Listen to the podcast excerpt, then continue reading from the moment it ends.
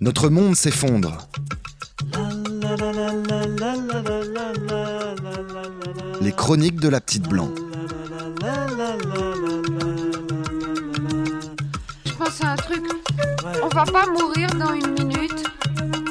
On est en train de tomber. Il est évident que le phénomène de la vie ne peut pas se maintenir, c'est normal. Tu comprends? Ouais, ouais.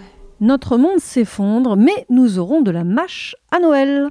C'est vrai que c'est sympa la mâche en fin d'année, à l'époque où scaroles, laitues et feuilles de chêne se font rares.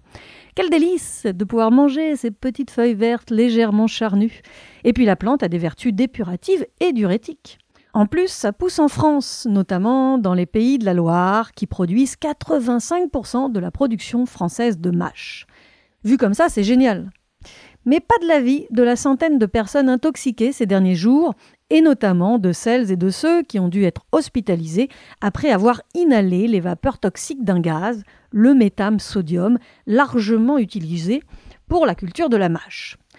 Le métham sodium, pour faire court, c'est un biocide, un produit qui détruit tous les êtres vivants.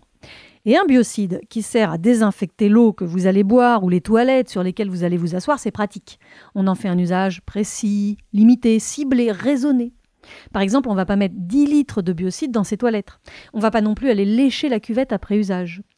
Entendons-nous bien, ça pollue. Le liquide projeté sur les toilettes se retrouve dans les eaux usées et ira contaminer la nature in fine. Ok. Mais imaginez qu'en agriculture chimique, appelez-la agriculture conventionnelle si ça vous rassure, en agriculture chimique donc, ce sont plus de 6,5 millions de kilos qui sont épandus chaque année en France pour faire pousser de la mâche, entre autres. Et le métham sodium, voyez-vous, c'est magique. C'est à la fois un pesticide, un herbicide et un fongicide. C'est du 3 en 1.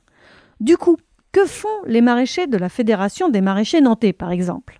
Eh bien, ils récoltent la mâche, et puis ils pulvérisent du métham sodium, tout ce qui est en terre meurt, et hop, ils peuvent replanter et avoir ainsi jusqu'à 4 rotations de mâche durant l'hiver. Mais à quel prix? Le métham sodium est logiquement interdit dans de nombreux pays d'Europe, puisque c'est un produit nocif, mais pas en France. Et non, comme nos ministres de l'Agriculture sont surtout des ministres de l'Agriculture chimique, le métham sodium continue d'être utilisé malgré sa dangerosité grâce à des dérogations sous couvert de l'argument massu des lobbyistes et de la FNSEA, il n'y a pas le choix. Le fameux il n'y a pas le choix qui fait qu'on trouve encore du glyphosate en France.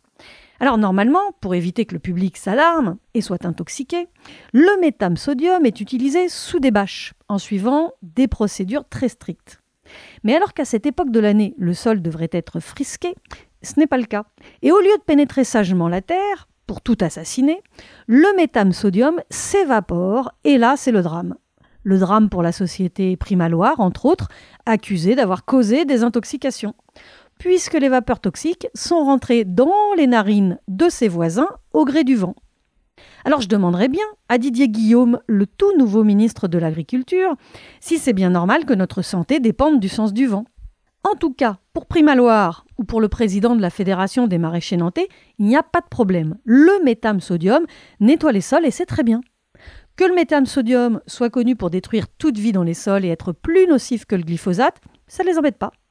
Savoir que ce produit est soupçonné d'être cancérigène et de perturber le développement chez l'humain, bah ça non plus, ça ne les embête pas. Avec des agriculteurs comme ça, manger 5 fruits et légumes par jour, comme on nous le recommande souvent, ça relève de l'inconscience. Alors que faire? Faut-il manger de la mâche cet hiver? Mais oui, bien sûr. Mais dans le même temps, il est urgent de la produire autrement, de laisser les sols vivre, de ne pas inonder le marché de boîtes de mâche sous vide produites de façon industrielle, chimique et déraisonnée. Il faudrait en finir avec les légumes produits à coup de métham sodium et autres glyphosates, parce que non, ce ne sont pas vraiment des méthodes de production optimales dans le meilleur des mondes qui s'effondrent. Ouais, ça fait réfléchir. Mais oui, non, mais bien sûr, ça fait réfléchir maintenant. Mais à quoi? Si une étincelle, ça explose, c'est normal. La la la la, la la la la, la la la la la la la.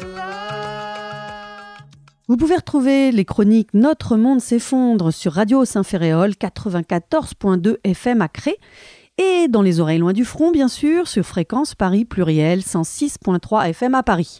Vous pouvez aussi vous abonner sur le SoundCloud de la Petite Blanc ou sur iTunes au podcast On Air et sur Terre, le podcast de la Petite Blanc.